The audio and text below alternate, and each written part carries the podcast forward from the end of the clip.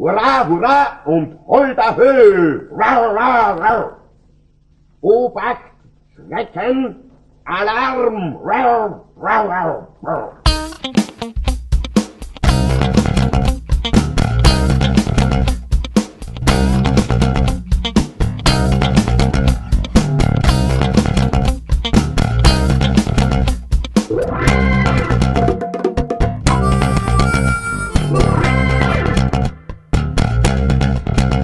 Herzlich willkommen zum Podcast Total Verunsichert, dem RV-Podcast.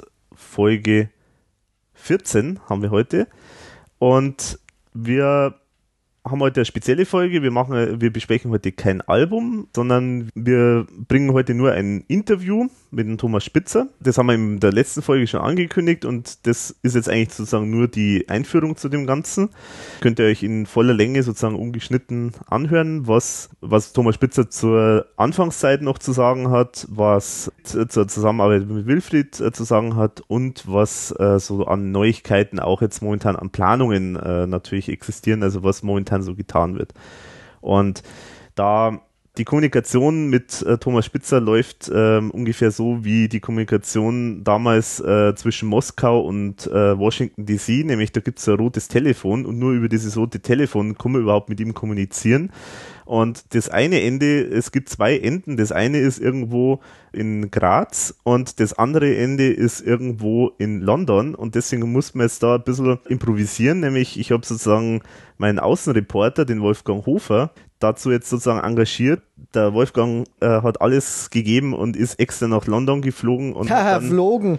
Du, äh, du Schwimmer hast mich lassen. Gib's doch zu. Gibst der keine Kohle raus. andere nennen das Fitness und äh, sportliche Erholung und es ist ja gesund, sowas. Nein, nein, im Ernst. Also, wir haben da nichts verdienen in den Podcasts. Ich habe mir den Flug selber gezahlt. Also auf jeden Fall ist das, äh, hast, äh, hast du, Wolfi, das Interview geführt mit Thomas Spitzer und deswegen äh, hört man jetzt sozusagen die, in diesem Interview Thomas Spitzer und den Wolfi.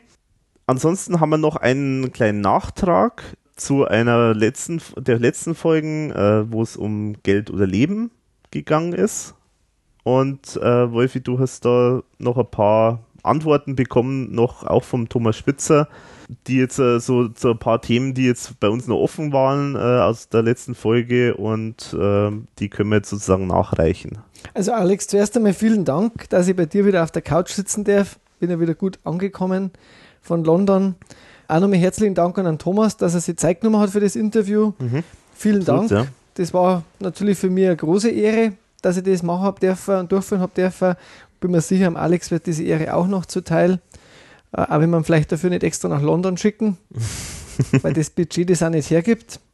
Ja, jetzt noch ein bisschen zu Podcast Geld oder Leben.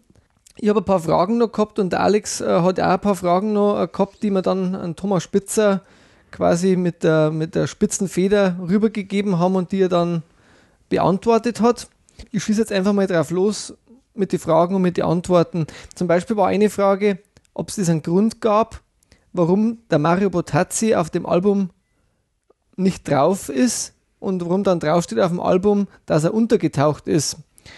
Äh, weil wir haben ja vermutet eigentlich, dass dann er gar nicht singt auf der Platte und man hört ihn auch nicht äh, nach unserem Gefühl. Und der Thomas hat dazu eigentlich auch keine Antwort. Also es war auf jeden Fall überhaupt nicht im Gespräch, dass er zu diesem Zeitpunkt schon aussteigen sollte aus der ERV. Und äh, er hat sogar vermutet, es wäre eine spätere Auflage der Platte, äh, wo dann dieser Kommentar drauf ist, dass er quasi derzeit untergetaucht ist. Ansonsten könnte sie das auch nicht erklären. Also von dem her hat uns jetzt die, die Antwort nicht viel mehr gebracht, aber war zumindest interessant, seine Meinung dazu zu hören. Dann habe ich selber mal mir die Frage gestellt, wir hatten eigentlich auf diesem Morgen so schief gepfiffen. Das war der Klaus. War der Klaus. Der schiefe Pfeifer. genau. Was auch interessant war, war die Ausschussware. Ist ja eigentlich bekannt, dass bei der IAV immer wahnsinnig viel Material vorherrscht und der Thomas halt teilweise auch wirklich auf alte Sachen wieder zurückgreift und die dann neu aufnimmt. Und da habe ich gefragt, ob es da Archivmaterial von alten Sessions von Geld oder Leben auch gab und ob es auch mehrere Johnny Stories gab. Da war die Antwort eigentlich auch recht interessant, also dass bei jedem Album etwa 20 textliche Variationen zu jedem Song vorhanden sind und äh, natürlich auch bei den Johnnys dann da einiges vorhanden ist, aber dass jetzt dann da de definitiv irgendwelches Material aufgenommen ist, ähm, konnte er da jetzt auch nicht sagen. Auf jeden Fall hat er aus diesem Material, was momentan bei ihm rumliegt, äh, rein theoretisch die Möglichkeit, 50 Alben zu machen, was also daraus schließen lässt, dass sehr viel aufgenommen wurde. Mhm. Ich hoffe mal, es kommt das eine oder andere in der Zukunft raus. Wäre schön, ja. Dann habe ich gefragt, das dürfte auch eine interessante Frage für einige sein, wie diese Sessions mit Peter Müller abgelaufen sind, ob da die ganze Band dabei war oder ob da ein überwiegender kleinerer Kreis an der Arbeit war. Und da war die Antwort eigentlich auch so, dass nur er und Nino die Vorarbeit geleistet haben früher. Der Klaus das dann irgendwann eingesungen hat, wenn dann eigentlich das alles fix war. Und ansonsten gab es eigentlich da von Beginn an kaum eine Aufteilung auf die anderen Bandmitglieder. Das war also nur bei den ersten äh, Platten nur so, beziehungsweise bei der ersten Platte, wo am Anfang nur versucht hat, jeder zu texten. Die Frage beantwortet der Thomas dann im Podcast ähm, sowieso nochmal. Und ähm, ja, also es war auf jeden Fall so, dass also er das meiste Kreative beigesteuert hat. Wie ist der Thomas auf die Idee gekommen von Geld oder Leben und zu dem Konzept?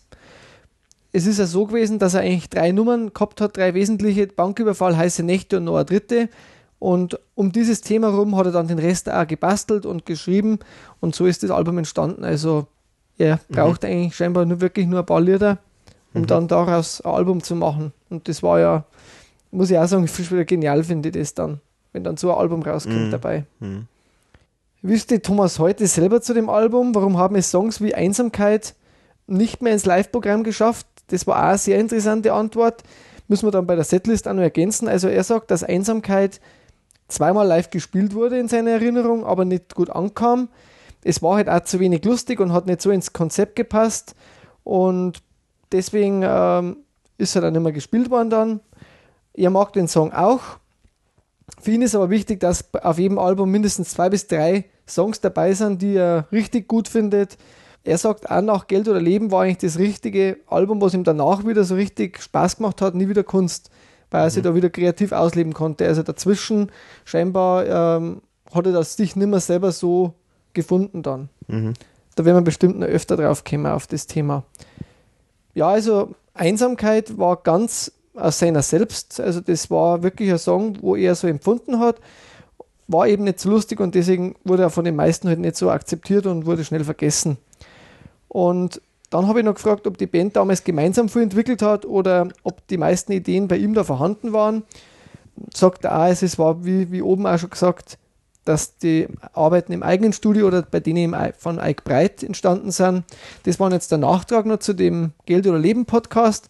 Zur Setlist konnte er sich konkret jetzt auch nicht mehr erinnern. Also wir haben sie die vorgelegt, die man jetzt quasi auf mhm. die Verunsicherung ja schon lesen kann. Aber da ist jetzt, ähm, da konnte jetzt nicht mehr so im Detail darauf eingehen, was da die einzelnen Geschichten da gewesen sind. Mhm. Okay. Ja, aber es ist schon interessant, dass sich das ja dann doch jetzt auch bestätigt, dass äh, Einsamkeit äh, doch tatsächlich aus seiner Sicht sozusagen geschrieben ist. Also das war ja auch unsere Vermutung so ein bisschen. Genau. Und das finde ich schon interessant. Also genau, also es hat er uns eigentlich damit auch bestätigt, mhm. was wir mir schon vermutet haben. Mhm. Aber das waren jetzt so die nachgereichten Punkte, die wir ihm da schriftlich noch mitgeteilt haben. Wir werden das vielleicht bei anderen Podcasts dann auch immer wieder mal machen, vielleicht auch dann vorab dass wir dann früh genug auch die Antworten schon in unserem Podcast einfließen lassen können. Und ansonsten, wenn, ja. Wenn es äh, sich ergibt, ja, also wenn, wenn wir äh, die Ehre weiterhin bekommen, äh, so Informationen genau, einzubauen. Genau. Mhm. Und ansonsten, also nochmal, wie gesagt, vielen Dank für das Interview. Es war sehr freundlich, schön und interessant und ich bin mir sicher, das dürfte für alle, die wohl den Podcast jetzt hören, sehr interessant sein. Äh, auch die Neuigkeiten, die der Thomas da informiert drüber und eigentlich das richtige Lebenszeichen vom Schöpfer der ERV. So ist es, genau. Und deswegen reden wir jetzt nicht mehr so, äh, lang um den Brei herum sozusagen, sondern jetzt geht es dann los mit dem Interview. Also wie gesagt, in voller Länge. Und ja, können wir uns eigentlich jetzt schon verabschieden? Genau, können wir uns eigentlich verabschieden und äh, können wir nur sagen, viel Spaß damit und wir hören uns dann in der nächsten Folge dann. Genau. Also, servus, bis zum nächsten Mal. Für euch. die Steffi neben mir, das ist meine Freundin, meine Hi, grüß dich. Hallo. Das Poster, das kennst du auch wahrscheinlich irgendwo. Es ist entsetzlich, also kann es nicht Es von mir sein. Es ist ist- grafisch eine Todsünde. Genau. Eieiei. Aber deswegen haben sie es verschenkt. Deswegen haben sie es verschenkt. Das, ja, allerdings, ja, nein, also sowas tut mir natürlich weh, aber was soll man machen? Ich glaube, das Hello Concept war das so billig. Ich glaube, das, das dürfte aus dieser Kreativwerkstatt stammen. Vielen Dank, dass du dir Zeit nimmst für, für ein Interview. Gern, ich war natürlich, wie du mitgekriegt hast, die letzten Wochen halt irgendwie mit privaten Dingen eher überfordert. Dadurch ist sich das nicht so ausgegangen, also wegen, wegen, da meiner, wegen dem Todesfall meiner Mutter und so, also das war, der hätte es auch nicht viel Sinn gehabt, also mit dir über die ERV zu reden oder so. Aber jetzt bin ich bereit und beantworte gerne alles, was du, all deine Fragen. Vielen, vielen Dank. Also, ähm, ich bin jetzt ein bisschen am Überlegen, wo man anfängt, weil das ist natürlich schwierig bei der ERV. Also, es gibt, es gibt ja die offizielle Seite, die ihr macht, oder die, die momentan ja die Nora, glaube ich, neu bastelt, und es gibt dann diese Abspaltung, die wo quasi der Meier Alex ins Leben gerufen hat, das ist diese Verunsicherung.de, und da haben wir uns ein bisschen kritisch ausges auseinandergesetzt, wie es jetzt auf der jetzigen Seite eigentlich ist. Ja, das, das, Das ist ja, das, ist, das war ja mir die einzige Freude, muss ich, habe ich dir aber, glaube ich, eh schon mitteilen lassen. Das ist ja das Forum, oder? Genau, weil das war das Einzige, was, was nach meinem Geschmack mal war. Also, das nur am Rande. Genau, und da haben wir halt irgendwann angefangen gehabt, mit dem ersten Album haben wir uns, unterhalten, was man halt gewusst hat, aber man weiß sehr wenig vom ersten Album. gibt wenig Geschriebenes, zumindest wenig, was wir gefunden haben. Und ähm, genau, und da habe ich jetzt immer so ein paar Fragen aufgeschrieben, was uns so unter dem Podcast eingefallen ist. Zum Beispiel, also ich, das habe ich jetzt aus dem, aus dem Internet mit zusammengetragen. Mhm. 77 ist ähm, Wilfrieds Engagement bei der Westside Story geplatzt wegen des Scharsturzes. Also das habe ich zumindest gelesen, dass er scheinbar da mitmachen will bei dieser Westside Story und das hat aber nicht geklappt. Ist, muss ich gleich mal korrigieren, Ja, weil der Wilfried war also zu diesem Zeitpunkt, äh, als die ERV den, also äh, eigentlich noch den Plan hatte, in drei Monaten im, im Wiener Schauspielhaus die Premiere zu feiern, war sie Sänger los und der Wilfried war eigentlich ein absoluter Topstar. Das heißt, das ist seine Westside-Story äh, hat er mit Bravour unter Anführungszeichen durchgezogen, da ist nichts geplatzt und er war also irgendwie in allen Hitparaden Nummer eins. Umso erstaunlicher war es eben, dass, dass er sich dann das noch umgehängt hat, quasi unentgeltlich. Allerdings muss, muss vorausschicken, wir sind alte Freunde gewesen, ich habe für ihn schon einige Texte äh, gemacht, beziehungsweise auch Plattencovers gestaltet und er hat einfach gesagt, ihm gefällt die, diese verrückte Idee eines Musiktheaters so gut, dass er trotz, die Plattenfirma ist Sturm gelaufen, hat gemeint, wir brauchen alles, nur nicht, dass er jetzt nicht Kasperltheater versucht mit der ERV zu machen, weil das ist pekuniär völlig uninteressant, die sind vielleicht lustig, aber die werden nie Platten verkaufen. Und er hat aber trotz, also trotz äh, großen Widerstands der Company, weil in Deutschland war er, glaube ich, auch irgendwie in den Top 20 mit Heidelbeeren, da habe ich auch den Text da mitgemacht. Und der, und er hat aber trotzdem gesagt, ihm gefällt die Geschichte gut. Er stellt sich als, als Sänger zur Verfügung, im Gegensatz zum Steinbecker und zum Klaus Eberhardinger, die damals abgelehnt haben, war er also quasi für mich eigentlich der, der wichtigste Partner, was die Geburt der ERV betraf. Und das werde ihm auch nie vergessen. Und er hat einfach wirklich, weil ihm das, diese Idee gut gefiel, das mehr oder weniger unentgeltlich das erste Jahr gemacht und hiermit sei ihm noch einmal gedankt. So war es in Wahrheit. das ist, das ist jetzt schon mal auf jeden Fall ganz interessant, weil es ja was anderes ist, wie man es oft schon so gelesen hat. Was man auch schon gelesen hat, dass der Wilfried euch unter seine Fittiche genommen hat. Stimmt das so in der Form oder war das mehr so Partnerschaft? Na, im, im Prinzip ist er schon so, nach, nach, nachdem er, wie gesagt, also da glaube ich, das, das achte Jahr schon irgendwie immer, also Nummer eins in Österreich war, hat er natürlich wesentlich mehr Know-how gehabt. Ich habe allerdings mit ihm, wie bereits erwähnt, in gewissen Bereichen zusammengearbeitet, bin also habe teilweise als Techniker für ihn auch gearbeitet bei seinen Auftritten, eben als Grafiker auch für seine Cover und, und, und als, als, als, als Co-Texter. Und also unsere Freundschaft beruht ja auf höchst jugendlichen Jahren. Als er in Graz zu studieren begann und er, seine Band hat, glaube ich, Moses Kasen, unsere Mephisto oder so irgendwie. Und wir kennen uns schon sehr lang. Und ja, und wie gesagt, er, er war eigentlich offener als jeder andere der späteren Partner, die ich aber zuerst angesprochen habe, dem irgendwie gemeint, wenn es erfolgreich ist, vielleicht äh, werden wir mal schauen, macht's einmal aus einem Kasperltheater was. Auf jeden Fall, Wilfried war da sofort voller Enthusiasmus eingestiegen und das habe ich einfach toll gefunden. Und aufgrund seines Know-hows hat er natürlich besser Bescheid gewusst als unser zusammengewürfelter Haufen. Da gibt es auch eine, ein kleines Anekdötchen. Ja. Der Eik Breit ist dort irgendwo relativ funktionslos im Proberaum gestanden und haben wir gesagt, weißt was, nachdem wir in drei Wochen Premiere haben, du spielst Bass, weil uns fehlt der Bassist. Also so hat sich die Band irgendwie zusammengestoppelt. Okay. Und also man kann nicht von einer professionellen Produktion reden. Und da hat also der, der Wilfried, also mit, wie gesagt, der mit seiner langjährigen Erfahrung, sicherlich also auch, auch stark dazu beigetragen, dass das dann wirklich in dieser kurzen Zeit äh, auf die Bühne kam. Eben im Wiener Schauspielhaus und das war ist ja auch kein irgendwie, das war ja kein, das war ja kein kleiner Club, sondern das, das war schon, also wie soll man sagen, da hatten wir den, den, den Boden der Hochkultur leicht penetriert, also mit unserem Programm und auf jeden Fall haben wir es dann trotzdem irgendwie hingekriegt und ja, ab dort ging es ein Jahr eben mit Wilfried auf Tour und dann in der Folge ist dann der Steinbecker dann doch gnadenhalber vom Olymp seine Überheblichkeit gestiegen und hat gesagt, na, nachdem, nachdem es jetzt läuft, da könnt ihr ja einsteigen. Und ich gesagt, genau so machen wir das. Der hat ja, glaube ich, auch schon musikalisch bei anderen Bands mitgemacht, der Steinbecker in der Zeit. Die, ja, die, die, die ersten Bandversuche waren eben so, da war ich glaube ich 15. Ja, waren eben also Mephisto, das war also die, dann hat er eine relativ geile Combo gehabt, die hat Maschun geheißen. Mhm. Das war also, das war das war die, die, schon die, die Top-Musiker damals der Steiermark. Und da waren es, glaube ich, in, in, Deutschland zwei Jahre unterwegs und nach, nachdem sich das dann doch nicht so, naja, wie soll man sagen, äh, in Richtung Erfolg ausgerichtet hat, ist er dann immer zurück in die Steiermark und hat also parallel dazu auch schon mit, mit SDS erste Schritte unternommen. Jetzt muss ich nochmal auf den mhm. zurückkommen oder allgemein aufs Programm. Du hast gesagt, das war im Wiener Schauspielhaus, war die Premiere. Mhm. War, das, war das schwierig, dass man damals da in so ein Haus kommt? Oder? Naja, das war, das, das, das war die, die Neueröffnung und da war der Hans Grazer, der in der Zwischenzeit verstorben ist.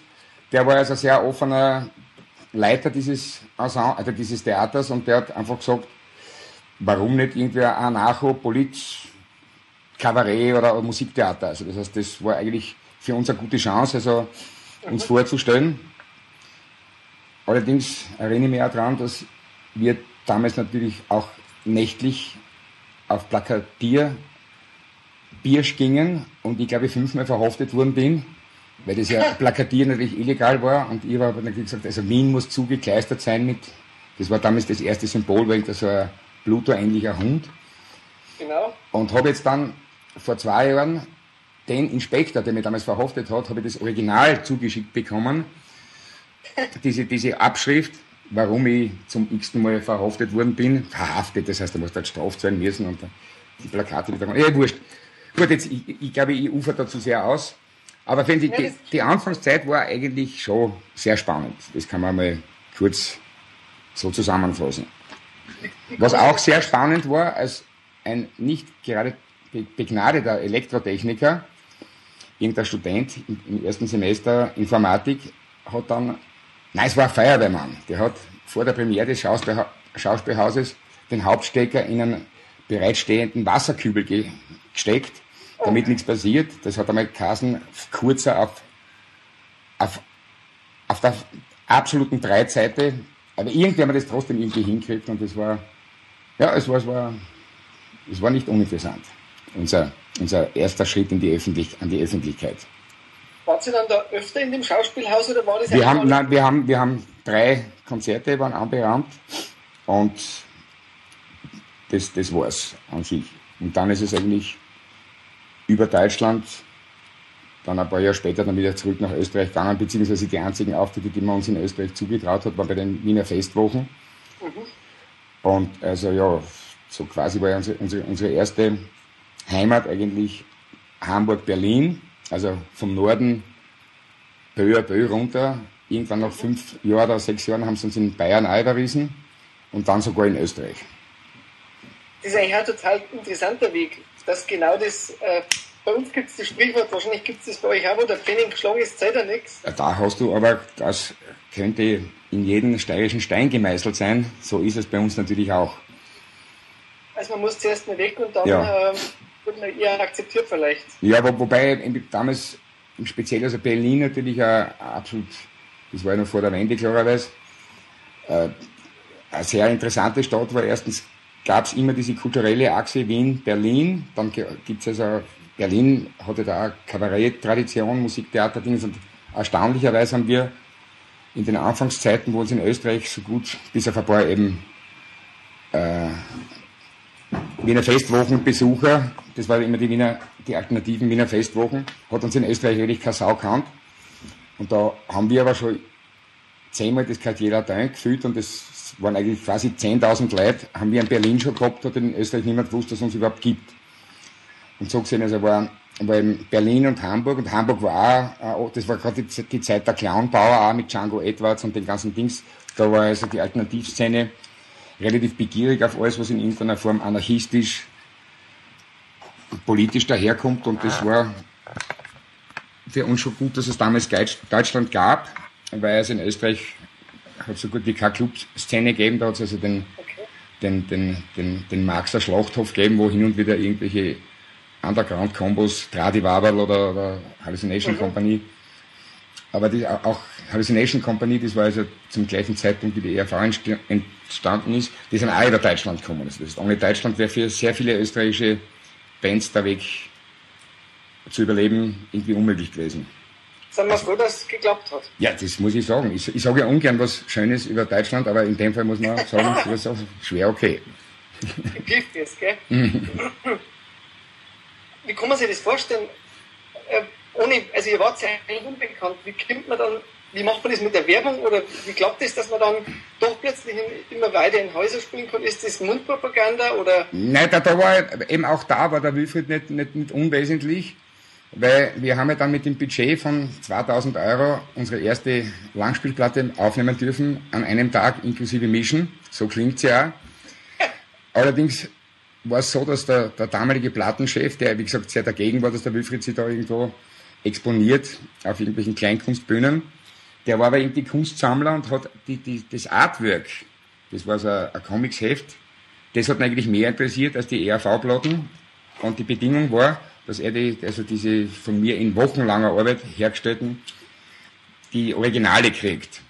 Weil das, Ah. genau, und dafür haben wir dann irgendwo das Schmalspurbudget einer Amateursingle gekriegt für das ganze Album. Aber immerhin, wir hatten eine Platte, dann der Wilfried war sehr bekannt, nachdem ihr so den Wilfried textet habt, dann, ist einfach dann leichter gegangen und dann, ja, also irgendwie war das, war der, der Weg zur, zu, zu den Medien dann halt natürlich auch ein, ein wesentlich einfacher. Wobei also natürlich, ja, das war also auch dort hat Wilfried Hilfestellung geleistet in sehr positivem Ausmaß.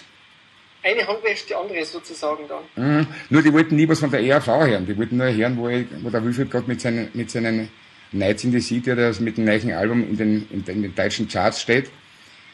So ist quasi, und die, das haben sie immer so wie ein lästiges Wimmerl am Arsch ausdruckt, die ERV. Ja, ja, ich weiß schon, du machst da auch noch so Unsinn nebenbei, aber das interessiert jetzt nicht unsere Leser. Also auf jeden Fall, er hat aber trotzdem versucht, mit seinem gäuserischen Stehvermögen und seinen breiten Schultern trotzdem die ERV dann immer irgendwo noch einzupressen. Aber wie gesagt, dass, dass der Wilfried damals so populär war, war für uns natürlich auch ein Vorteil in Okay. Österreich. Ähm, ich, jetzt habe ich gerade eine Frage gehabt, jetzt ist mir entfallen. Habe ich da, ja, glaube ich, nicht zu viel Laber. Also ich habe Ja, ich, ich, ich hab dich, ja, ich hab dich ja gewarnt. Bring, bring mich nicht zu einem Interview, weil dann höre ich nicht mehr auf.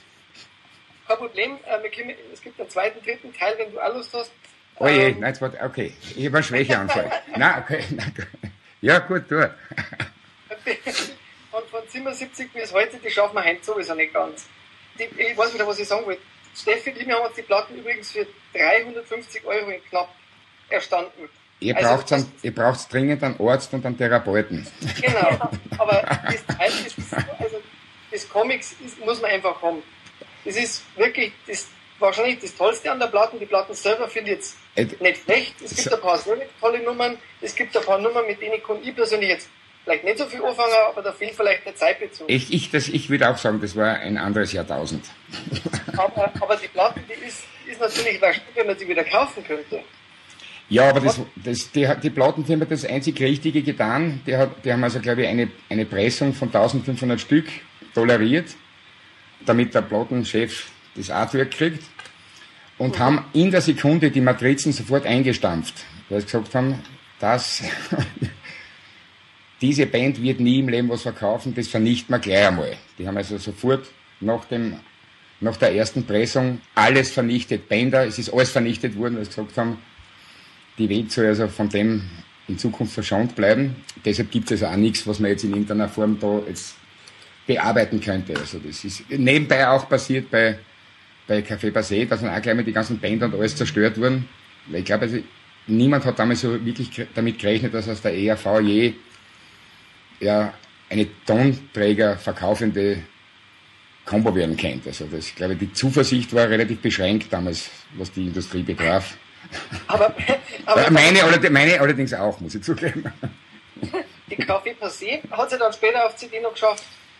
Ah, Das, das, wir haben das ja, die haben bei Pläne, das, das war so ein uns sehr nahestehender, weil links oder marxistischer Musikverlag, die haben das, die haben das rausgebracht und wir haben dann irgendwann einmal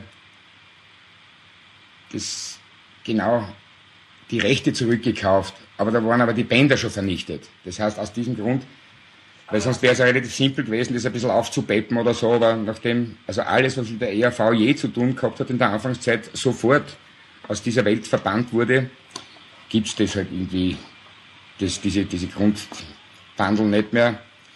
So, ja, okay, mein Gott. Dafür musst, du, äh, dafür musst du halt 350 Euro dann zahlen. Das passt schon so. Das ist, und du kriegst nichts davon. Nein, natürlich nicht. Aber es ehrt mich, es adelt mich absolut, muss ich sagen.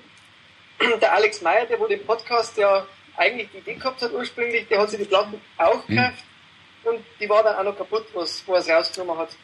Eieiei. Ähm, Ja, das ist, du kannst mir kein schlechtes Gewissen machen. Wer, Nein, überhaupt na, wer so viel Geld für so eine Platten ausgibt, ist a priori immer der ist einmal selber schuld. Ja, Genau. Genau. Gut. da kann man nichts dazu. Aber ich glaube, das Ding muss man einfach haben. Also wenn man, wenn man IAV-Fan ist, dann braucht man die auf jeden Fall. Jetzt bin ich selber aus dem, aus dem Zusammenhang gekommen. Das ist mein Ähm, Dauerzustand, dass ich aus dem Zusammenhang falle. Also ich habe volles Verständnis dafür. Okay, danke. Du hast selber vorher schon gesagt, du hast sehr viel für Wilfried geschrieben. Ich habe mal eine ziemlich lange Liste mir an, an Songs äh, äh, rausgezogen, was, was du geschrieben hast von Wilfried. Wie kann man sich das eigentlich vorstellen? Du hast ja parallel dann für IAV, für andere getextet. Ähm, waren das auch wieder so Freundschaftsdienste, wo man dann quasi nach, im Nachhinein wieder gemacht hat? Oder ist der Wilfried hergegangen und hat gesagt, betexte mir wieder eine Platte, ich habe eine Idee? Äh, das, das war eigentlich die, die ganzen Geschichten, ob das jetzt der Boris Bukowski oder die ganzen anderen, das war eigentlich immer so ein bisschen eine Freundschaftsgeschichte, wo es also nie darum gegangen ist, verkauft es, was er verkauft, ist nichts oder wo ist der Vorteil. Also das war immer so, also eben dem Wilfried bin ich eben verpflichtet wegen seiner Anfangsinitiativen, so oder so, und auch zu dem Zeitpunkt, wo er dann also mehr oder weniger relativ überschaubar verkauft hat, war es für mich keine Frage, dass ich jederzeit, würde mich jetzt fragen, würde ich das wieder machen.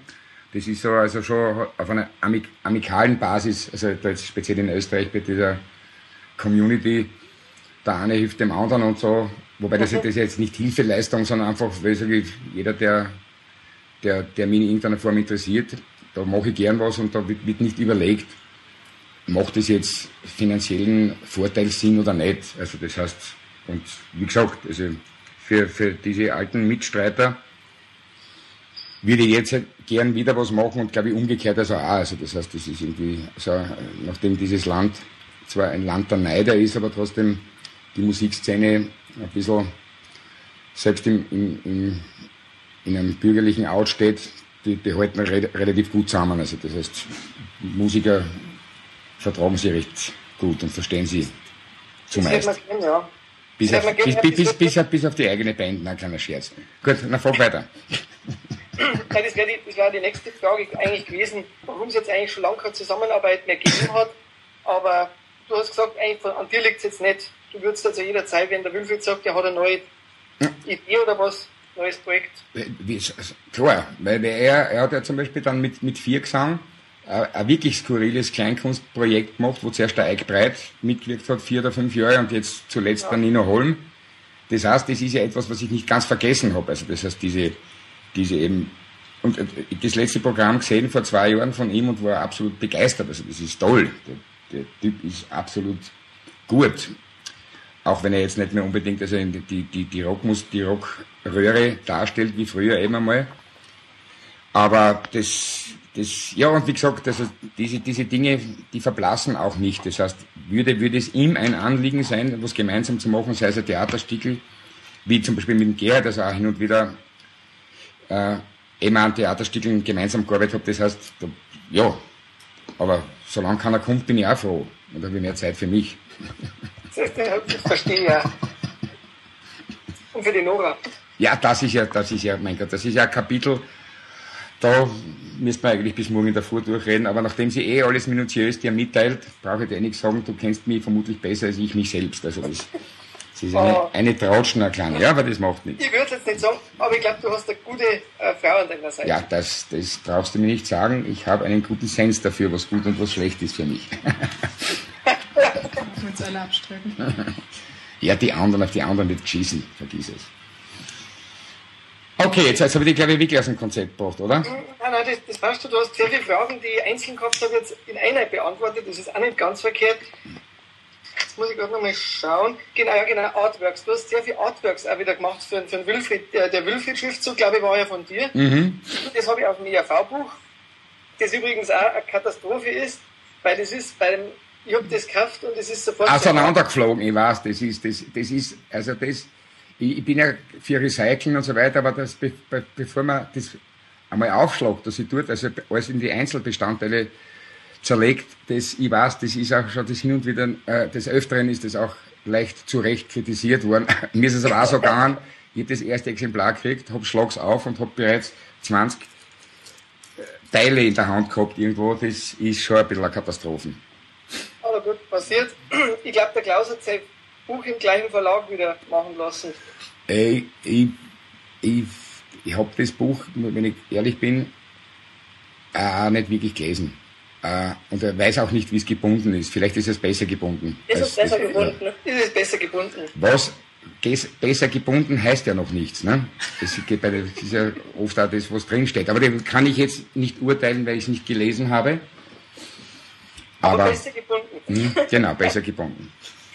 Aber es gibt ja vielleicht irgendwann, wenn man der Nora Glauben schenkt, interviewt ja zwischendurch einmal mal eine, eine Biografie von der ERV, aber eher von den ersten Jahren. Das eben, weil für mich eigentlich mit, der, mit dem ersten kommerziellen Erfolg, Achtungserfolg, das war, glaube ich, irgendwie Afrika oder, oder, oder Alpenrap, für mich eigentlich die Geschichte der ERV zu Ende ist. Und, und die wirklich interessante Zeit war ja die, wie der Hammerl Walter und ich, also wie wir quasi die ERV, das heißt, das, das, die wirklich interessante Zeit endet auch mit der Anfangszeit mit Potazi. Also das, was dann gekommen ist, das will ich jetzt, ich will mich nicht distanzieren davon, ich habe es ja selber auch in diese Richtung gelenkt. Aber wirklich spannend und interessant für jemanden, der sich wirklich für die ERV interessiert, sind eigentlich nur die ersten, die sieben mageren Jahre. Weil dort hat es angespielt und auch meine Tochter, mittlerweile unwesentlich älter als die Nora, 32, wollte als Kind immer nur die Geschichten hören bis zum ersten Hit, weil ab dort ist es uninteressant. Also die wirklich, also Münchhausen zum Kubik, das sind die ersten Jahre. Und also wenn man was erzählen will, dann, ich werde mich beschränken auf die, auf die, ja, auf die, also, auf die Zeiten des Underground und nicht die des Rampenlichts. Das heißt, die ganzen Clubgeschichten, wie wir uns da also quer durch deutsche Lande von einem unglaublichen Club zum anderen auf Matratzen schlafend. Also das ist für mich die ERV. Das, das war so quasi, das, das war die, die Family der ERV. Und was sie dann also zwar im Sinne des Erfolges recht positiv bewährt hat, das hat eigentlich, das kann man eh nachlesen. Weil wie viele Scheißplatten wir verkauft haben oder wo wir irgendwo gespielt haben, das ist ja, das, da, dazu möchte ich gar nichts sagen, das kann man eh nachlesen. Aber die ersten sieben Jahre, die, wo du jetzt auch teilweise Fragen dazu stellst, also das sind wirklich die, die ich spannend finde und darüber möchte ich mit der Nora jetzt endlich doch einmal, also der, der Wunsch besteht ja schon seit 15 Jahren, diese, dieses, dieses Buch zu machen, gemischt also auch mit, mit, mit Illustrationen von mir. Ja, das werden wir jetzt demnächst dann angehen. Also das heißt, würden die Interviews mit denen nicht so lang dauern, wären wir jetzt vielleicht schon fertig. Ich weiß es Ja, nicht. ich- Nein, Immer Blödsinn. wieder auf mich schimpfen, na passt schon. Einer muss ja schuld sein. Eh, muss ich das ist, weil- das ist ja, ich ich bin vom, vom Berufswegen blödel immer noch in meinem hohen Alter, das ist aber nicht ernst zu nehmen. Das ist Die, gut so. den, du, brauchst du die Nora fragen, hat er das ernst gemeint? Sie wird immer sagen, nein, hat er nicht ernst gemeint. Ich, ich blödel dir auch gern. Du hast ein paar Sachen gelesen von mir. Ja, sehr gut, ne, muss ich wirklich sagen, Respekt. Ähm, ja, genau. Jetzt gehe geh ich nochmal zurück zum, zum ersten Programm. Das hat, das war ja eigentlich, war der Titel ja Verunsicherung, so wie ich es jetzt nie verstanden habe, Mhm. ursprünglich. Aber die Zeitung hat dann eigentlich meistens geschrieben, Uschi Glück, weil wahrscheinlich das so Das der war, ja, das, das war, das war also live, halt, das war der Song, der irgendwie am meisten hängen geblieben ist. Wobei, wie gesagt, man, der ist nicht von der Qua- Plattenqualität, weil, wie gesagt, äh, ein Platten an einem Tag produziert und mischt und ein Live-Auftritt, das sind zweierlei Dinge.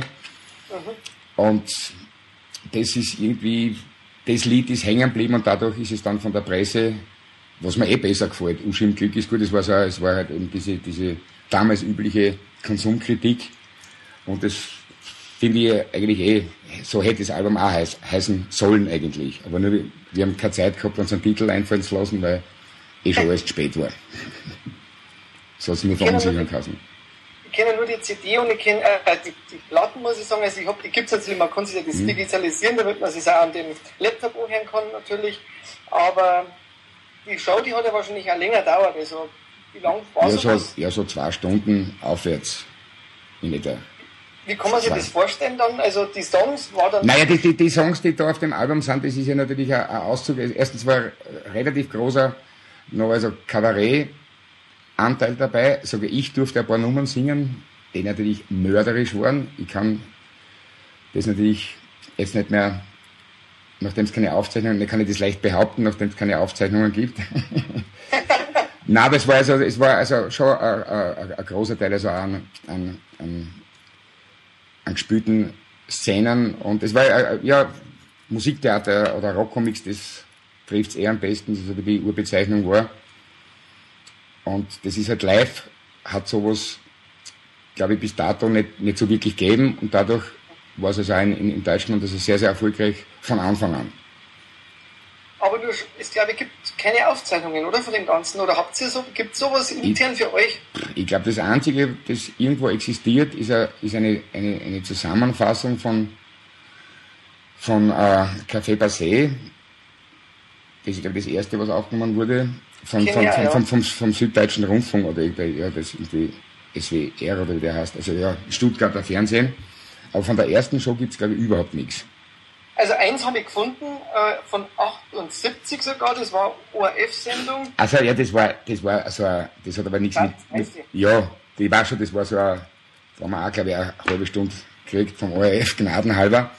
Da haben wir so, äh, so, ja, so kindische Geschichten mit, ich weiß nicht, ich weiß schon, ja, ja.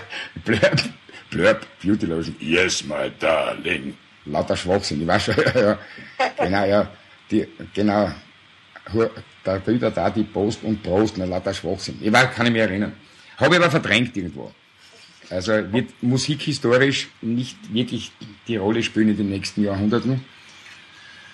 Ja, genau, das haben wir ja, aber das würde weniger als Produktion werten. Da haben wir irgendwie auch wiederum über den Wilfried, weil der halt sehr bekannt war, dann bei irgendeiner Jugendsendung halt ein paar Minuten gekriegt. Ja.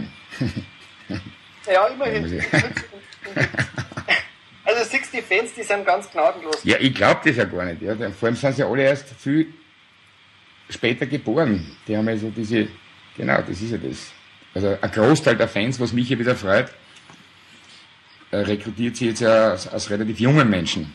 Also das ist zum Beispiel etwas, was mir große Freude macht, dass nicht nur irgendwelche alten Säcke dort herum lungen und ins Jenseits schauen muss, sondern dass man auch durchaus junge Menschen im Publikum findet und das, das macht mir Freude.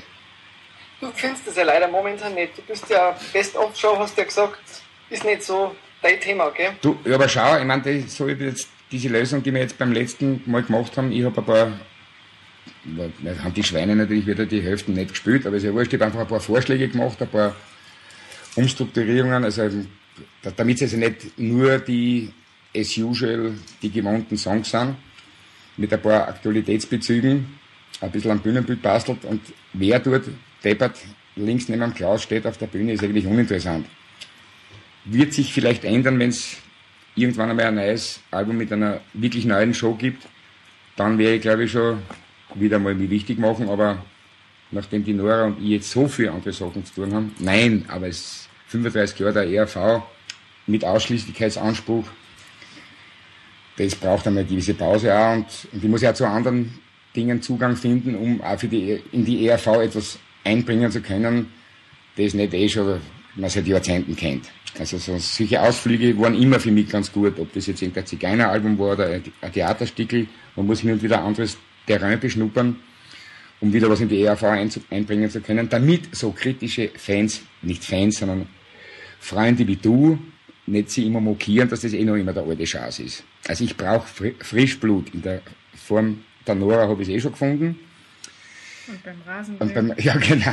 Nein, aber ich, ich, ich glaube, es ist einfach ganz gut und wie gesagt, das, der Rest ergibt sich eh. Ja, und das, gut, dieses Recht nehme ich mir heraus, jetzt ein paar Sachen auch für mich zu machen, nachdem ich ja die 35 schon überschritten habe. Da hast du ja recht. Ich muss ja auf die letzten zwei Lebensdrittel noch aufpassen, dass die nicht irgendwie vergeidet werden, nur mit der ERV-Ausschließlichkeit. Aber ich glaube, dass das, dass das ganz gut tun wird, dass jetzt der, der Stranz ist ein Top-Gitarrist. Die meisten sagen nur, der Spitze ist ein bisschen geschrumpft, also das fällt eh kein Arsch auf. Na gut, die tiefe Stimme unter Umständen kennt, unter Umständen. Der ja, einen oder anderen, der anderen Frau vielleicht abgehen, also weil sie einfach dieses, dieses wohlige Gefühl in den Lenden vermisst, wenn der Kurtel, wie gesagt, na Blödsinn. Egal, jetzt gehen wir zum Wesentlichen wieder zurück. Das war, also, ja, ich nehme schon alle Fragen vorweg. Genau. Genau, also erstes Album, Tour, du hast ja also gesagt, was so genau der Ablauf ist, äh, steht wahrscheinlich in deinem Buch dann auch später drin. Aber minutiös, bis hin zu allen Peinlichkeiten, die damals noch bei uns aktiven SDS betreffend, ich wäre einfach halt, damit der Steinbecker nicht namentlich genannt wird, wäre halt dann irgendwie Schweinschlecker sagen oder so ein gewisser Sänger, weiß ich nicht, auf jeden Fall. Na, das wird aber jetzt, jetzt das natürlich, da geht es jetzt nicht um, um, um, um irgendwelche intimen Geschichten, aber es, es gibt halt eben wirklich genau in, in diesen ersten Jahren, wo wir mit dem 1000 Mark Bus unterwegs waren, den wir größtenteils geschoben haben, da gibt es einfach die wirklichen Abenteuer, sind einfach vorher passiert. Und, und ich glaube, also das soll ja kein, dieses Buch oder diese Notwendigkeit, die ich sehe, das da irgendwie irgendwann vielleicht doch herauszugeben, ist wirklich eher für, für, für Leute, die, die sich interessieren, wie eine Band entsteht und nicht, nicht was sie verkauft hat und wo sie irgendwann einmal wo vor wie vielen Leuten gespielt hat. Und, und für Fans wird es sicherlich, glaube ich, eine spannende Geschichte werden. Und. Und nachdem ich der Nora ja eh immer von diesen unglaublichen Stories. Ich glaube kein Wort davon. Es stimmt aber wirklich alles. Na gut, einen gewissen Hang zur Übertreibung habe ich zwar. Hätte man gar nicht vermutet. Okay, glaubt man gar nicht. Ich weiß eh. aber ich werde dann extra noch darauf hinweisen im Buch. Na, aber manche Geschichten sind so unglaublich, dass ich einfach, ja, die, die kann man also dieser, dieser, dieser Minderheit der echten RV-Fans, der, der, der kann man das nicht vorenthalten. Also es ist eine absolut ein, ein, ein Muss, muss sein. Jetzt gehe ich nochmal vom, vom, von der ersten Tour. Das habt ihr ungefähr so ein Jahr lang, kann man sagen, so gespielt, oder? Ja, wir haben dann eben, das war jetzt so, wir sind dann, der Walter war ja irgendwie kühn, der kleine Lindenberg angerufen und hat gesagt, du alte nordische Asel, hier kommt die Kraft aus der Steiermark, der hat kein Wort verstanden. Auf jeden Fall hat er, haben wir dann irgendwie da einen Job gekriegt im Logo. Nein, zuerst im Onkel Bö, das ist dieser legendäre Club in Hamburg. Und da haben wir zuerst einmal zwei Probetage gekriegt. Da war sogar der Otto Walkes dann, hat er gesagt, wenn ich das Schlechteste sehen wollte, der ist an der Kassa gesessen, da sind ein paar unterentwickelte Balkanesen da. Schaut euch das an. Irgendwie nach drei Tagen waren wir voll und dann haben wir halt prolongiert im Logo und dann haben wir halt und wenn das einmal rennt in einer großen Stadt, dann haben wir halt beim nächsten Mal halt vier Wochen gespielt, en suite. Und so waren das halt, ja, sind die, die Clubphasen immer länger geworden und, und wie gesagt, Berlin und Hamburg waren eben die ersten Städte, die, ja, die uns wirklich gemacht haben. Vielleicht nicht alles verstanden haben, aber doch gemacht haben. Und das hat sich ein Jahr, ja, ein Jahr gezogen eigentlich, ja. Der Wilfried ist ja dann ausgestiegen ist, hat der Steinbecker hat die Rolle übernommen. Mhm. Äh, war das dann auch wegen der Plattenfirma, die wo gesagt hat, mach du jetzt wieder deine eigenen Nein, ich, ich, nein, ich, ich glaube, das war, der, der, der Wilfried hat seinen Job eigentlich auch erledigt. Der hat also, das war für ihn auch die erste, also jetzt, wie soll man sagen, ja, Kabarett oder Musiktheatergeschichte und das, für ihn war das erledigt. Erstens einmal, dass er Privatkarriere gehabt, klarerweise. Und zweitens war, er wollte es nur mal miterleben. Nicht nur, also, ich glaube nicht nur, weil er seinem alten Freund Spitzer Starthilfe geben wollte, sondern weil ihn das auch interessiert hat, nicht? Und weil er allen, allen neuen Dingen offen gegenüber, er war zum Beispiel auch der Erste, der dann zu der Zeit schon also die ersten Punkbands produziert hat. Er war immer sehr offen für, für neue Geschichten. Aber nachdem das erledigt war, das war aber auch, war auch so ausgemacht, nicht, dass er, dass er die, die eine Produktion das macht. Und dann hat sich eben der Steinbecker, wie bereits früher erwähnt, vom Olymp herabgewagt in die Nieder Niederungen der ERV. Allerdings hat er dort schon eine gute Gage gekriegt, das war nämlich eine Grundbedingung. Und die waren in der Lage, die zu zahlen. Und die SDS war nicht wirklich so erfolgreich. Und dann haben wir gleich den Dimischl mitgenommen, der eben damals mit einem absolut unwürdigen Ton- und Lichtsystem, das war bei uns ein Dimischl-Pult geheißen, hat irgendwie das, also wir sind mit, mit einer Anlage unterwegs gewesen, was uns aber wieder absolut beliebt gemacht hat, nicht? weil wenn wir da irgendwo in Hamburg antreten sind, vorher war irgendwo, glaube ich, die Band, die mit My Girona Nummer 1 war auf der ganzen Welt, die sind gekommen mit 50.000 Watt in dem kleinen Club, äh, Club und wir sind mit vier Kofferradios gekommen und drei Lamperln. Aber das hat einen Charme gehabt, das war total in Ordnung. Das war schon total okay. Ja, das habe ich, glaube ich, die Frage nicht beantwortet. Ach so, ja, und dann Steinbecker, das war dann eh toll, weil, wie gesagt, mit dem Steinbecker habe ich zu dem Zeitpunkt auch schon das eine oder andere Theaterstückel gemacht. Das heißt, wir waren immer, wenn auch nicht in einer Band, aber da immer in Kontakt. Und da war das dann natürlich auch toll, weil, weil ich ihn ja, er kannte meine Schwächen und Vorzüge und ich im gleichen Maße auch seine.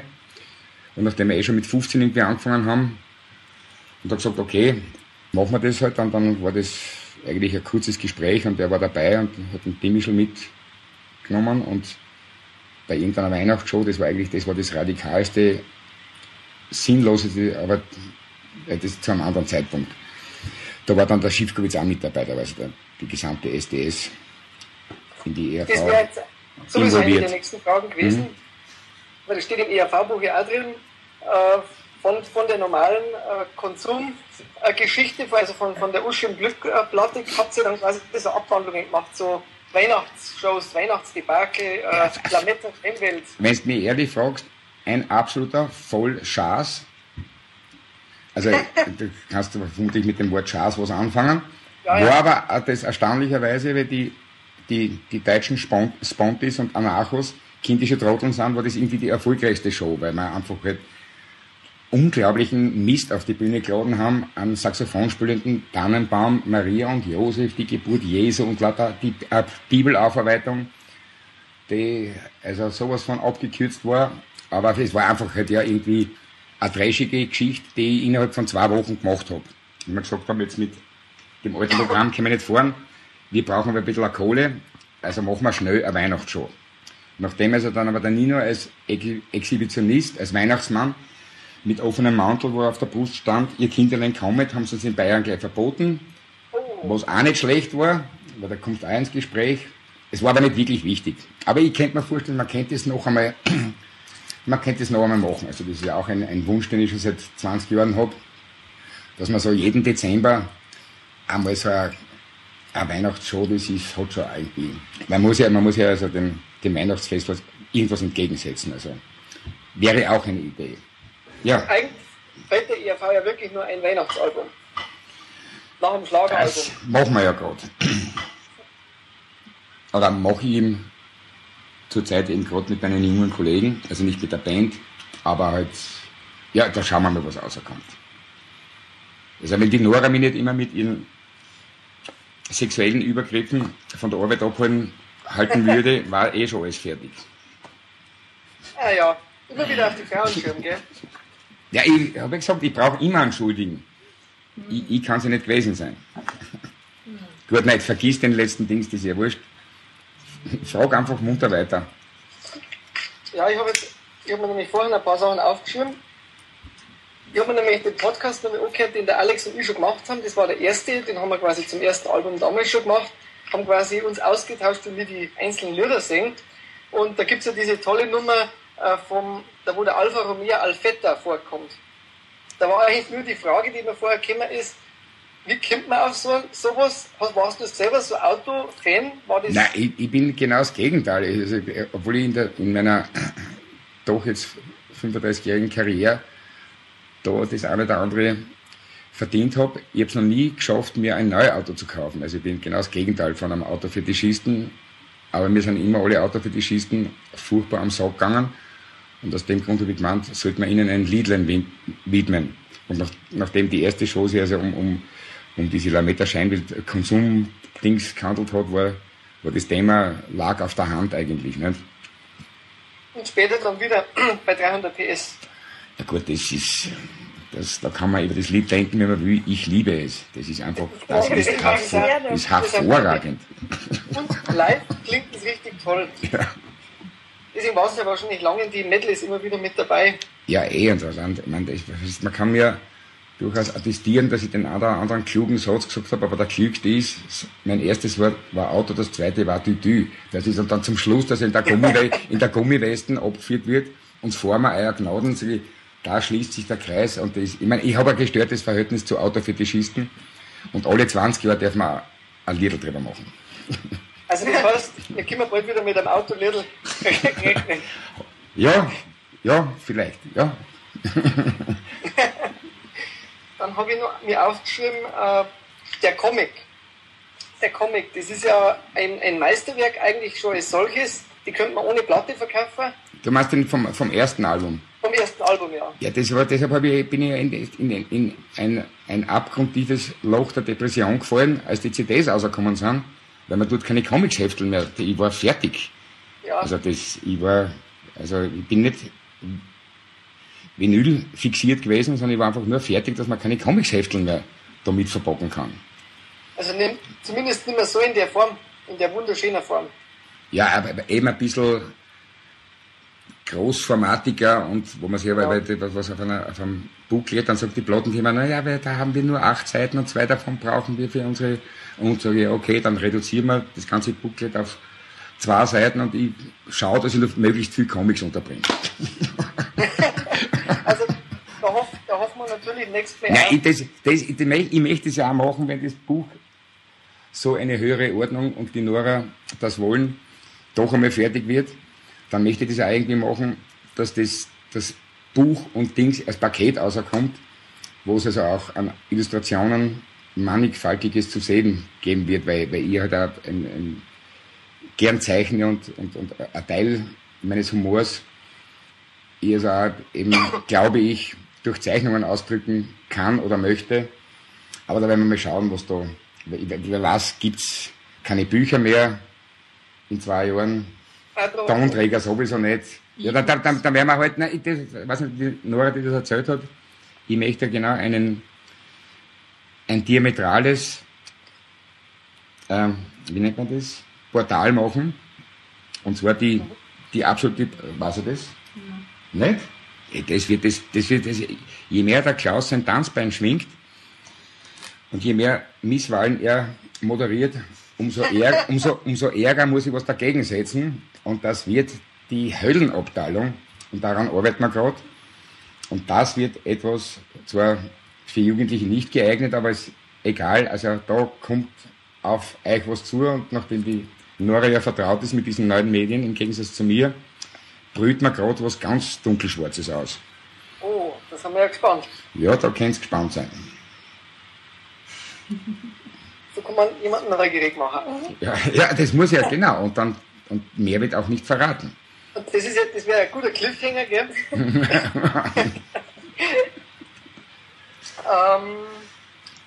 und dann wieder, du hast mich schon wieder erschlagen mit so viel Information, dass ich wieder, dass ich wieder zurückfinden muss. Ah, genau.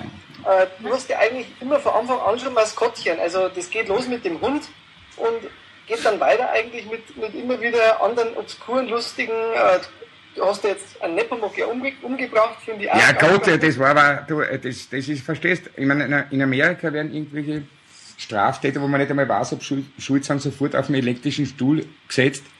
Ich hätte den Nepomuk schon vor 20 Jahren umbringen sollen.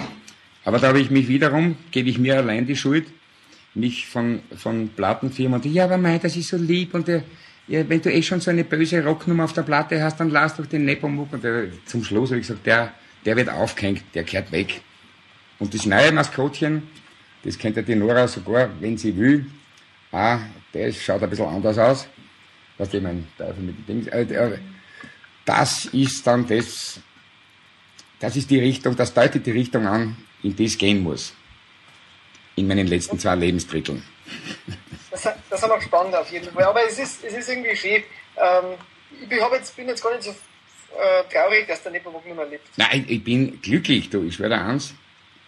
Zwischendurch hat es die Himbeertätis gegeben. Na gut, das ist, das allerdings, da muss ich sagen, das ist eines meiner Lieblingsalben, das allerdings aus dem Rahmen fällt, weil es ja eher an sich kein ERV-Album ist. Und das beruht auf meinem absoluten Vorbild, Frank Zappa. Der hat irgendwann mal Ruben and the Jets gemacht in den 60er Jahren. Ebenso mit rosa-roten Sakros und hat einfach die ganzen Schlager, die Schnurzen verscheißert.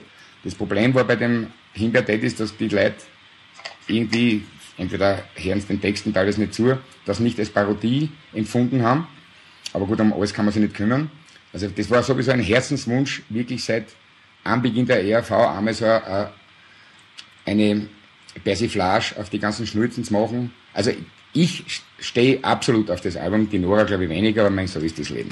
Man kann nicht in jedem Punkt Einigkeit erzielen.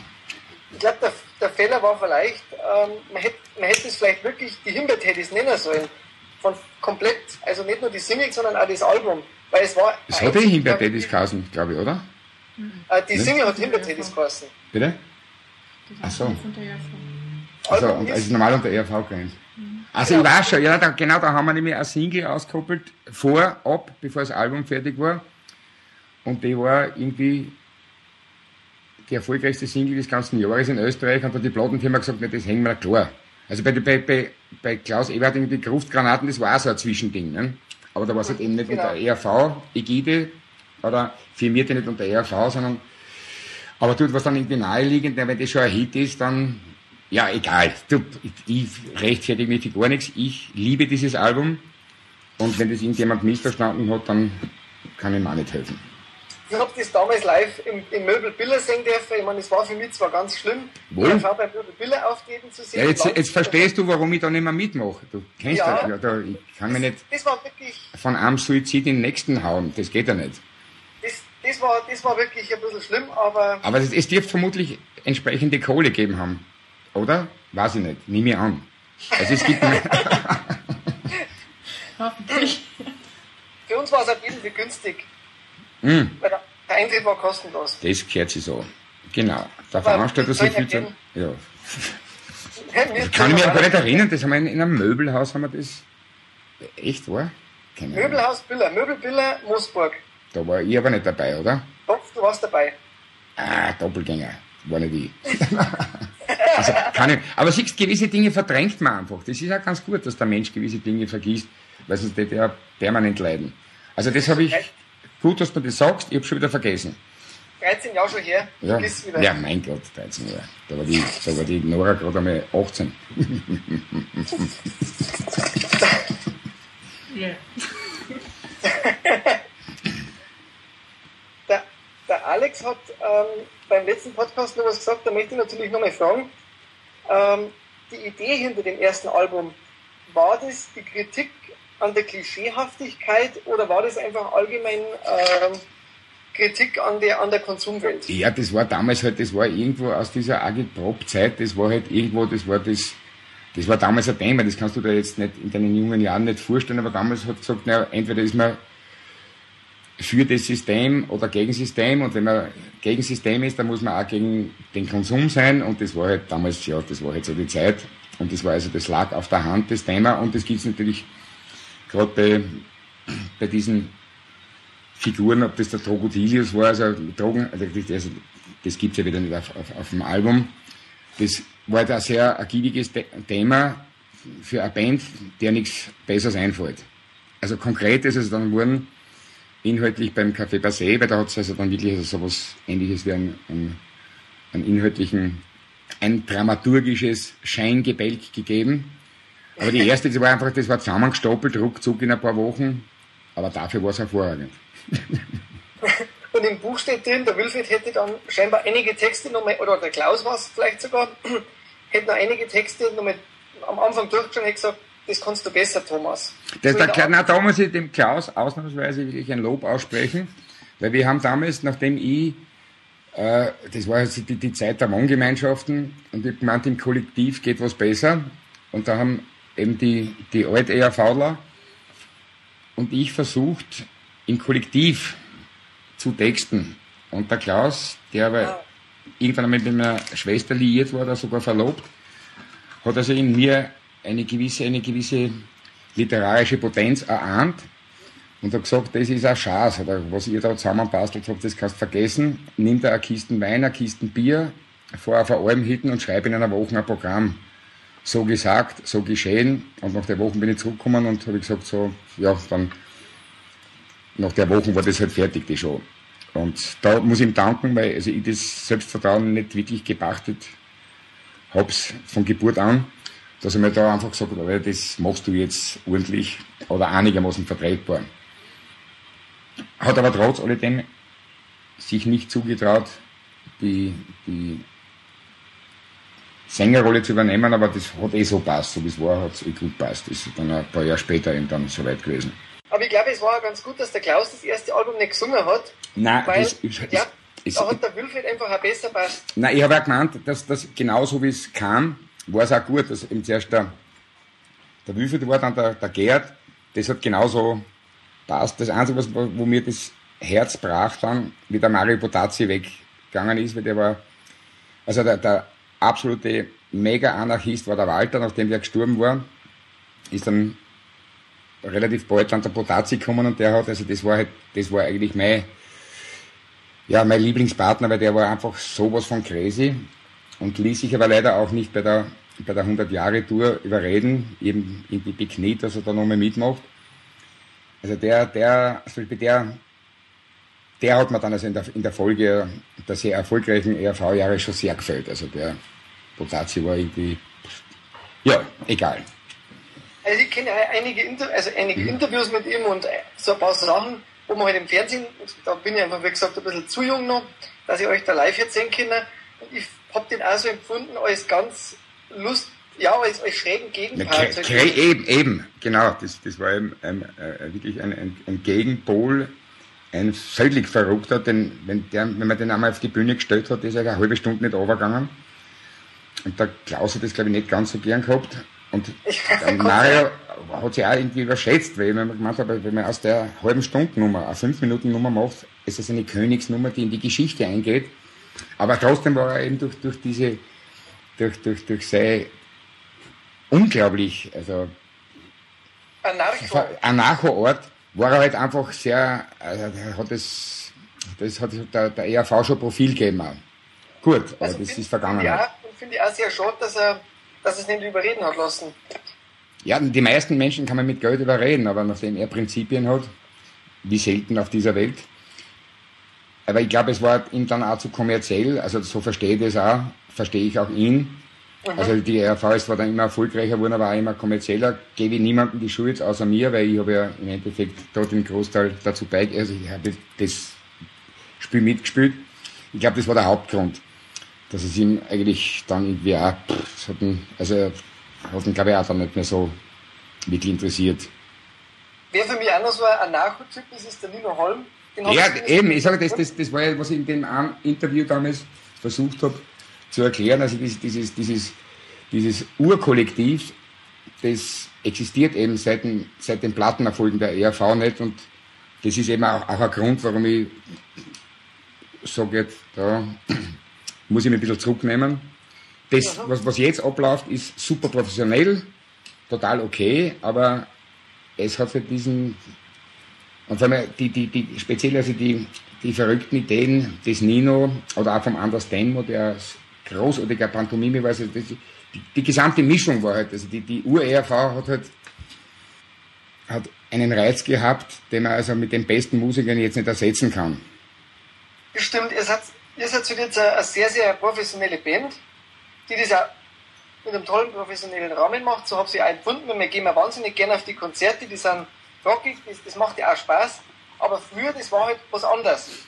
Ja, eben, genau. Und das ist der Grund, warum ich jetzt glücklich mit der Nora im Grünen sitze und dann irgendwelche dunkelschwarzen Underground-Portale nachdenke.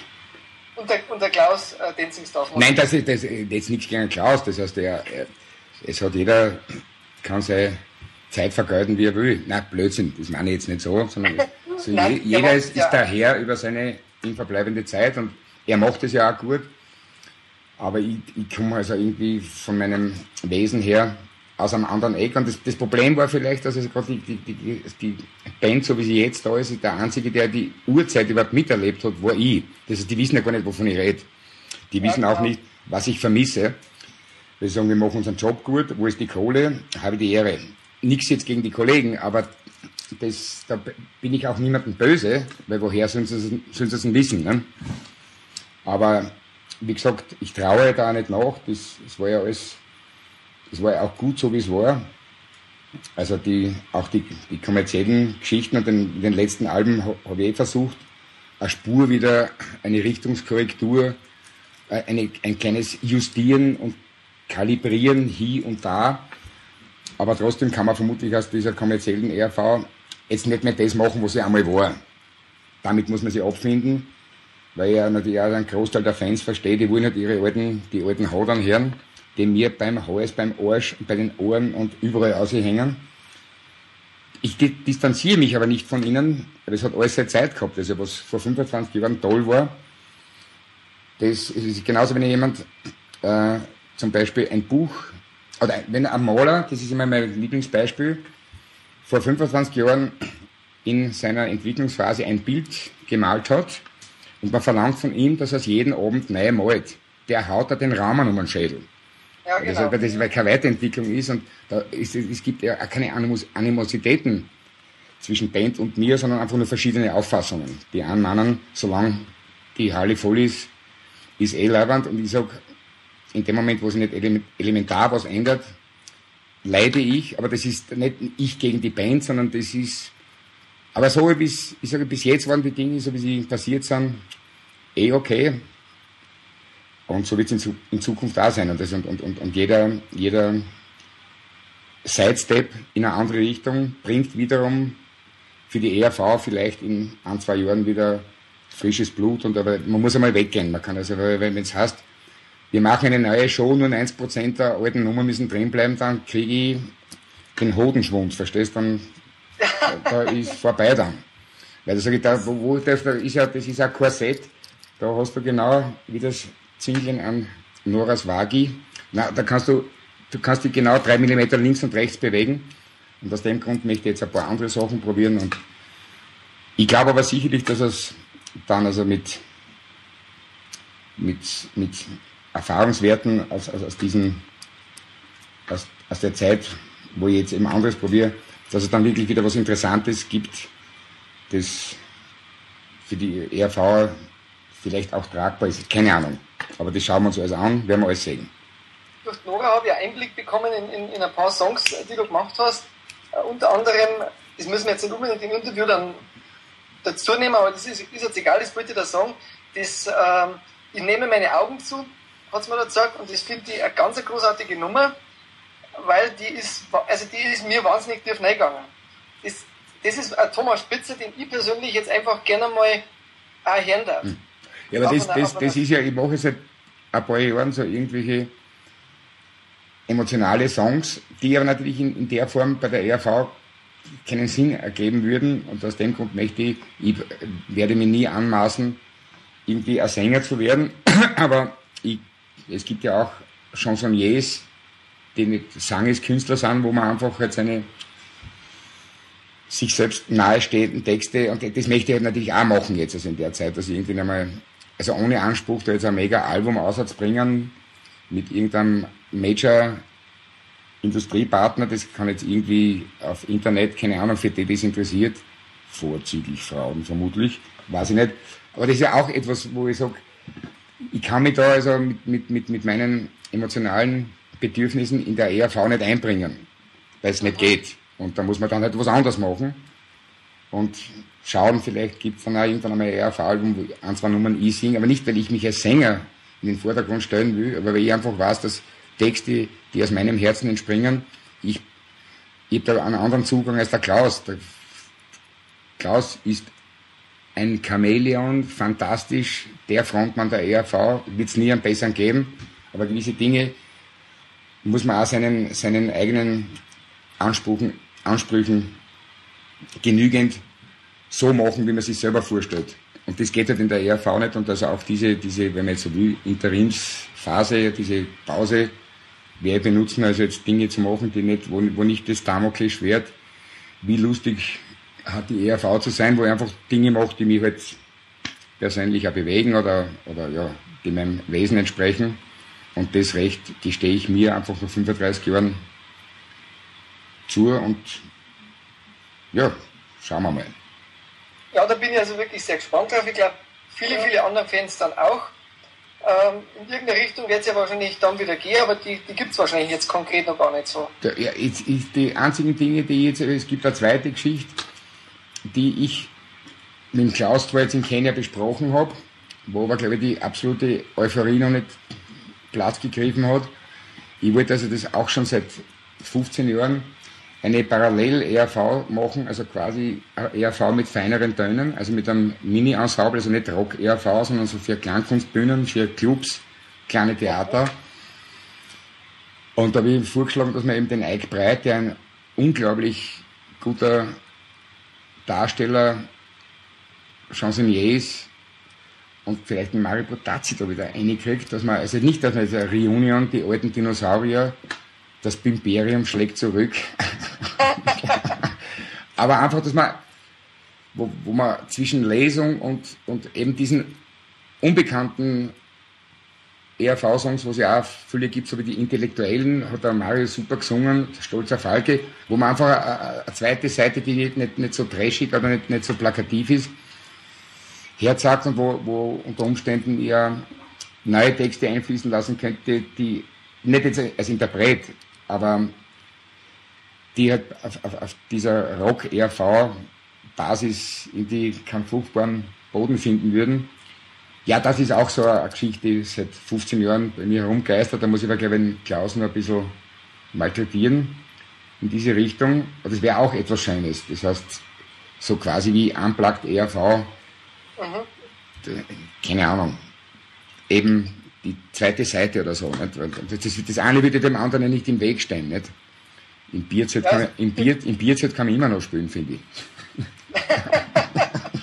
solange du nicht mitspielst. Solange, genau, solange ich nicht mitspiele, ist das hervorragend.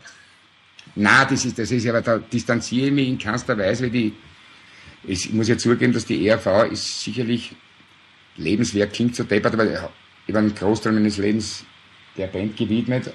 Und wenn, wenn, wenn Dinge nicht vereinbar sind, man kann jetzt nicht alle Hits spielen und trotzdem ein völlig neues Programm und anders, das, da muss man es halt vielleicht zweigleisig machen, also eben eine Klangkunst äh, mit einem kleinen, vielleicht nur mit zwei Musikern, keine Ahnung, weiß ich nicht, aber das, also Pläne habe ich genügend, sie natürlich auf den Punkt zu bringen, gleichzeitig ist schwierig, also wie gesagt, Weihnachtsshow wäre etwas, wo die Band beschäftigt wäre, was mir eine anarchische Freude bereiten würde. Diese Kleinkunstdings, mein Buch, mein Soloplatten, es ist ja nicht so, dass es nichts zu tun gäbe. Ist einiges an, an, an Material wahrscheinlich schon da. Ja, da ist viel da, ja. Was nicht heißt, dass alles gut ist, aber man kann ja, was weiß ich, die Spreu vom Weizen trennen. Und das ist ja, da ist es ja, sagen wir, es ist was vorhanden, wie auch immer. Und wenn wir das Interview noch jetzt abbrechen, dann kann ich mich sofort auf, diesen, auf diese ganzen Dinge stürzen. In Wahrheit stürze ich mich nur auf die Nora, aber das und aufs Abendessen. Aber im Geiste werde ich mir das alles verinnerlichen, was ich alles zu tun habe. Jetzt. Aber das ist ein super Ende, Thomas, danke. Äh, Nichts zu danken, war mir eine Freude. Seid, schön, äh, lieb zueinander, gell? Ist ganz wichtig. Habe ich auch erst kennengelernt. Gell? Okay, dann schicke schick ich euch ein Puzzle und macht es gut. Und du es wirklich, du es wirklich hervorragend. Und noch einen Dank muss ich sagen für das Weihnachtslied, das ich nicht gedacht habe, das fürchtet euch nicht. Ja, hervorragend. Ich werde es nur ein bisschen modifizieren, aber das eignet sich. Und dann, nachdem es komponiert und, glaube ich, getextet wurde im, im 17. Jahrhundert, sind die Urheberrechtsgeschichten. Aber das Problem ist nämlich, wenn, na, eben bei, bei, bei Gruftgranaten, man muss ja bei lebenden Künstlern oder Künstlern, die weniger als 70 Jahre tot sind, immer beim Verlag anfragen, ob man das umtexten darf. Was aber bei alten Songs kein Problem ist, weil das einfach verjährt ist. Also ich danke dir dafür und du wirst genau 0% von den Tantiemen kriegen. Na, Blödsinn. Ich werde dich adäquat beteiligen, sofern es auf die Platten kommt. Aber danke für den Tipp, ist hervorragend. Bitte, ja? gerne. Und vielleicht fällt mir irgendein weiterer Schatz ein. Der, der ist, ist kein Schatz dabei. Das kannst du mir glauben. Das sage ich nicht, weil ich dir Freude machen will, sondern weil ich trotz meiner wenigen noch aktiven Ganglien durchaus beurteilen kann, was gut und was schlecht ist. Puzzle. Danke. Dann nehme ich das Lob ein. Ciao. Ciao.